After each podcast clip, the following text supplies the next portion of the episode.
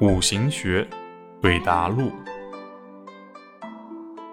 男生问：“老师，五行的行到底是什么意思啊？”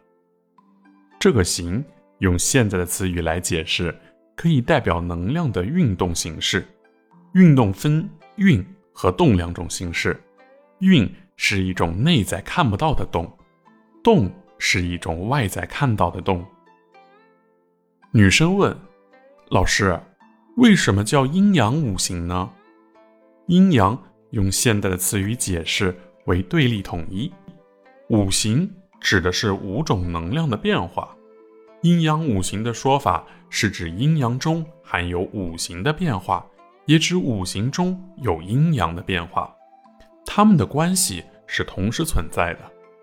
儒家思想是修身养性、齐家治国平天下。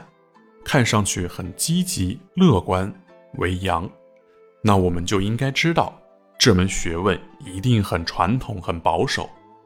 道家的思想恬静虚无，无为而治，看上去很消极，我们就该知道这门学问一定可以用来法治和打仗，最是积极主动。